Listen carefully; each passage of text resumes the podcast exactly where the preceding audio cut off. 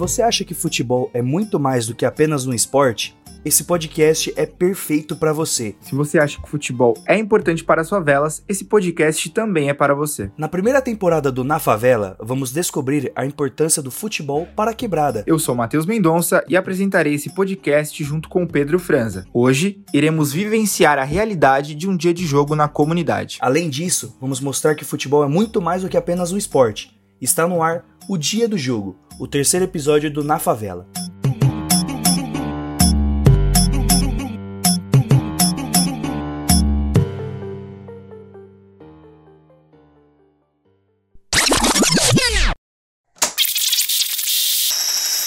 Nasci e cresci dentro do esporte. Pra mim isso aqui é uma vida, né? E se não fosse a Vargem aqui, eu que eu ganho na semana, tava passando fome. Minha vida, é um pedaço de nós aí. Ah, é. Nossa vida, né, cuzão? Domingão, é nosso time é esse.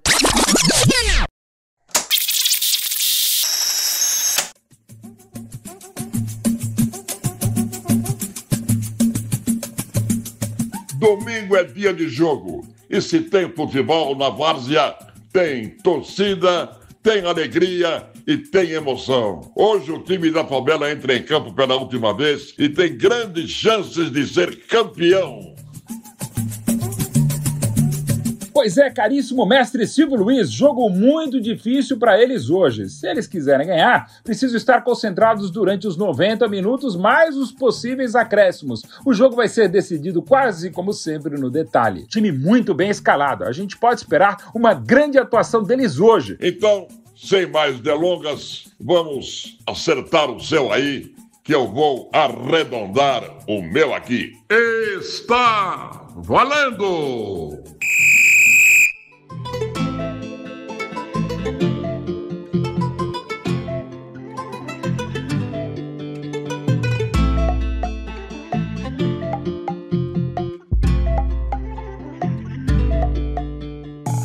Várzea é algo que não se pode explicar, porque ela fala por si só. O jogo, mais a torcida, se complementam no espetáculo que movimenta a favela aos finais de semana. Mas, além da partida, é do futebol de várzea que muitas pessoas tiram seu sustento e levam a sério o esporte mais praticado no Brasil. Como é o caso de Vera Lúcia de Fátima, que vende cachorro quente na beira dos campos e diz o que a Varza significa na vida dela. Interfere de forma positiva, é o nosso sustento, a gente tira o sustento daqui.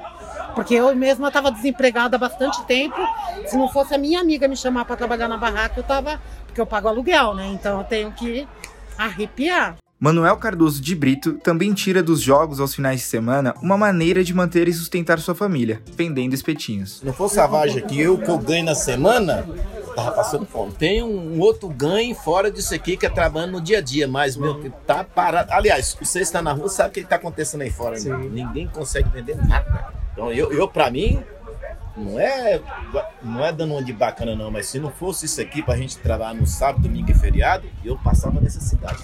Tamo vendo, isso aqui mesmo, é virar as garrafas. O vendedor ainda conta que foi o futebol que o ajudou em um momento tão difícil como a pandemia do coronavírus, mas dessa vez não com as vendas, e sim com as doações. Eu recebi várias cestas básicas da, da, da própria liga de Diadema, essas coisas. E, e tô sobrevivendo até hoje.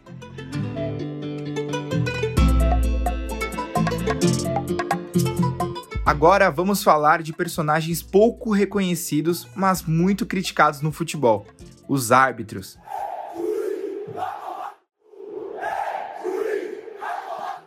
Você já se perguntou como é a vida de um juiz de futebol de várzea? Valdecir Dias é operador de máquinas nos dias úteis, mas aos fins de semana ele faz aquilo que realmente ama. Tirar um tempo, deixar a família em casa, fazer, tentar chegar aqui e fazer um bom trabalho. É uma coisa que a gente gratificante, né? Que a gente gosta bastante de fazer, né? Tirar um pouco do estresse, para quem gosta de esporte, né? Nasci e cresci dentro do esporte e para mim isso aqui é uma vida, né?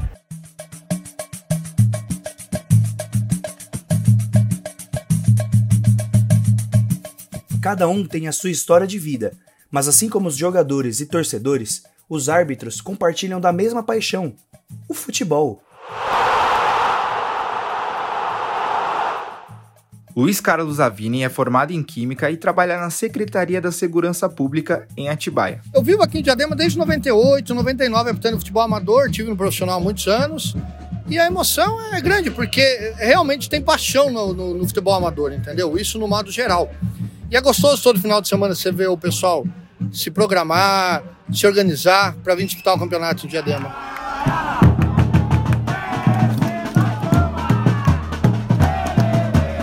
Genaro Miranda é árbitro e montador de churrasqueira. Ele nos conta sobre a responsabilidade que um juiz tem para controlar os nervos do jogo. Isso é normal, a gente tem que manter frio, porque se a gente se exceder no jogo desse, que o jogo já tá pegado, a gente desestabiliza a equipe todinha. Ou seja, a minha equipe são os árbitros. O árbitro e o outro assistente. Então, se eu me desequilibrar, eu ponho o jogo todinho a perder. Um jogo que tá indo tranquilo, um jogo jogado, uma reação errada, aí a gente complica. Por mais que a pressão seja grande, a paixão continua a mesma. Eu não consigo ficar longe. Não consigo ficar um domingo, uma quarta-feira que seja fora dos campos, não consigo de jeito nenhum.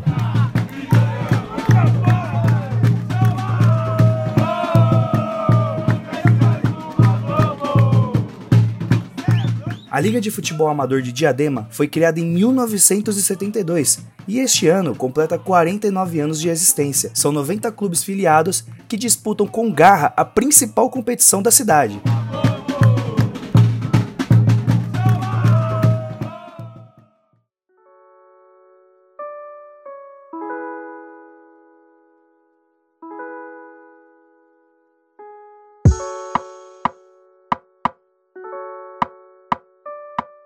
A pandemia causou a interrupção das ligas amadoras e, posteriormente, seu retorno sem a presença de público.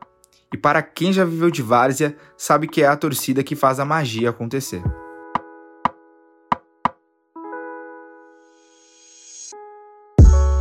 No final de 2021, foi permitida a volta do público aos estádios e o grupo acompanhou um jogo entre o Esporte Clube 10 mais uma e o Esporte Clube Serra Negra pela Supercopa de Diadema.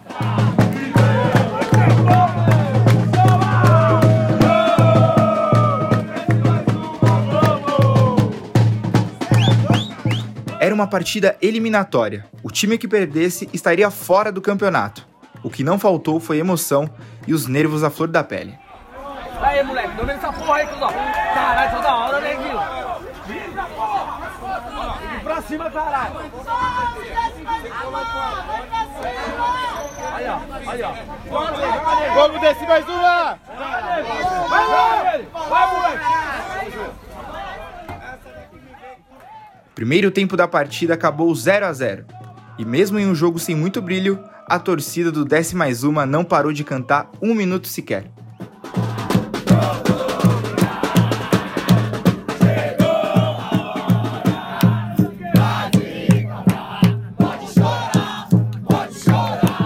E o que estava recheado naquele domingo de sol era o repertório da bateria. A criatividade das músicas dava ainda mais alegria para o jogo.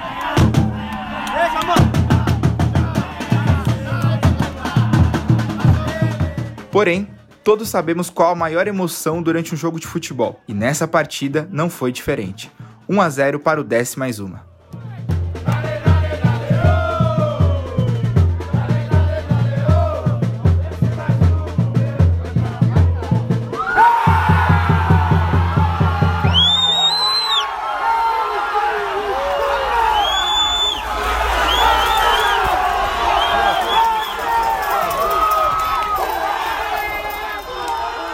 O time ainda fez mais um gol e sacramentou a classificação para a próxima fase da Supercopa de Diadema, dando o melhor presente que essa torcida apaixonada poderia pedir.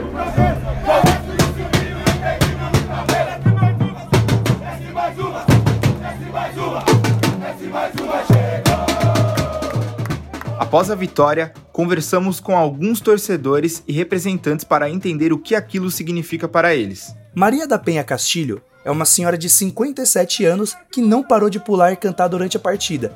Para ela, o time tem uma importância particular por ter acompanhado desde sua fundação. Quando eu posso, eu venho mesmo. E o meu filho é presidente, foi, então foi meus dois filhos que fundaram o time, que é o Daniel e o Pablo.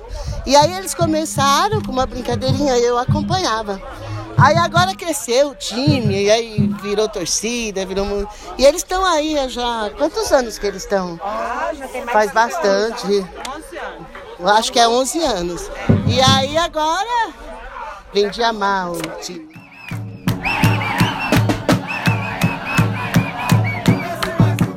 Pablo Castilho, um dos filhos de Maria e fundador do Desce Mais Uma, nos conta a trajetória da equipe. Começamos lá embaixo, comemos Copa Diadema, comemos todos os campeonatos aí de Diadema. E aí caímos pra, pra liga, os caras chamaram, convidaram, fomos convidados pra liga, não chegamos à toa.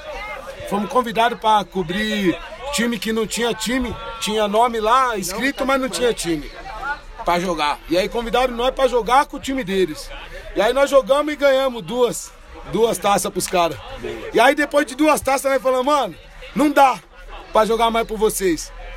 Agora vai jogar pelo décimo mais um. O diretor fala da importância do futebol de várzea para ele e para a comunidade. Minha vida, né? é um pedaço de nós aí. Nós fizemos um, um time para reconquistar o, o, o, calor da quebrada, tá ligado? Somos é, 30 cara que nasceu na mesma quebrada, viveu junto, cresceu junto, e aí se distanciou, e aí nós montamos o time numa intenção de juntar todo mundo. Aí o time juntou todo mundo, mas juntou mais do que, tomou uma proporção maior do que a gente esperava.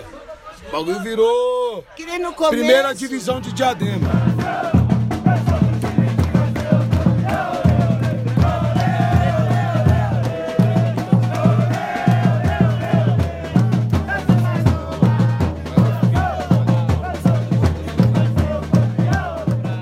Mesmo com toda essa emoção, não é só um jogo que representa a real importância do futebol.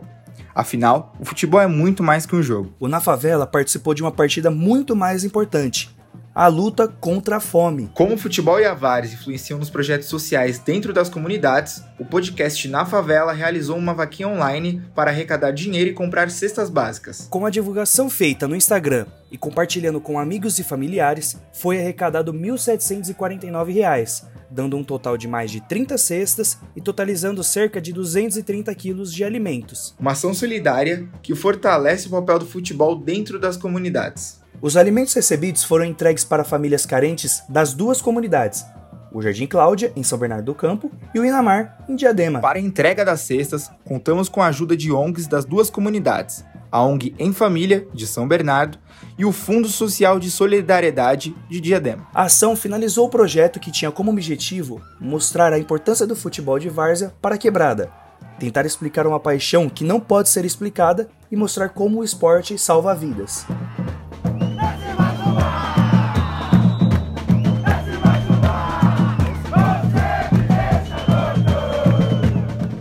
Para ilustrar essa luta contra a fome, contamos com a ajuda do narrador Silvio Luiz e do comentarista Mauro Betting.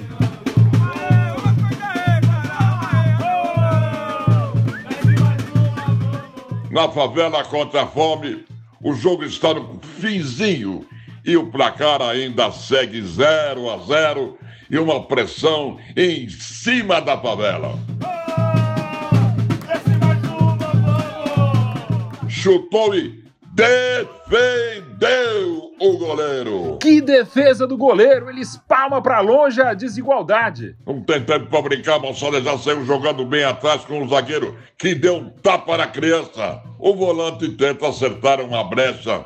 E aí, meu amigo, a defesa pelo amor dos meus filhinhos. A bola chega no camisa 10 e recebe, anda lá no meio do pagode. Minha Nossa Senhora! Bela bola enfiada na proponta, olho no lance.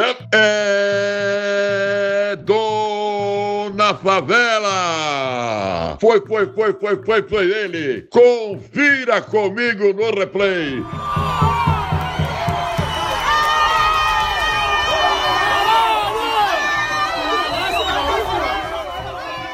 Esse gol é histórico contra a fome. O treinador vai à loucura na favela. Um desigualdade zero. E que baita jogada do Na Favela, hein, Silvio? Vale lembrar que com a chegada da pandemia, 68% das famílias que vivem em comunidades têm menos de duas refeições por dia, segundo os dados da CUFA, a Central Única das Favelas, que sempre bate um bolão. Agora, moçada, pode fechar o caixão e beijar a viúva. São quase 800 favelas no ABC Paulista, que juntas somam mais de 600 clubes de várzea.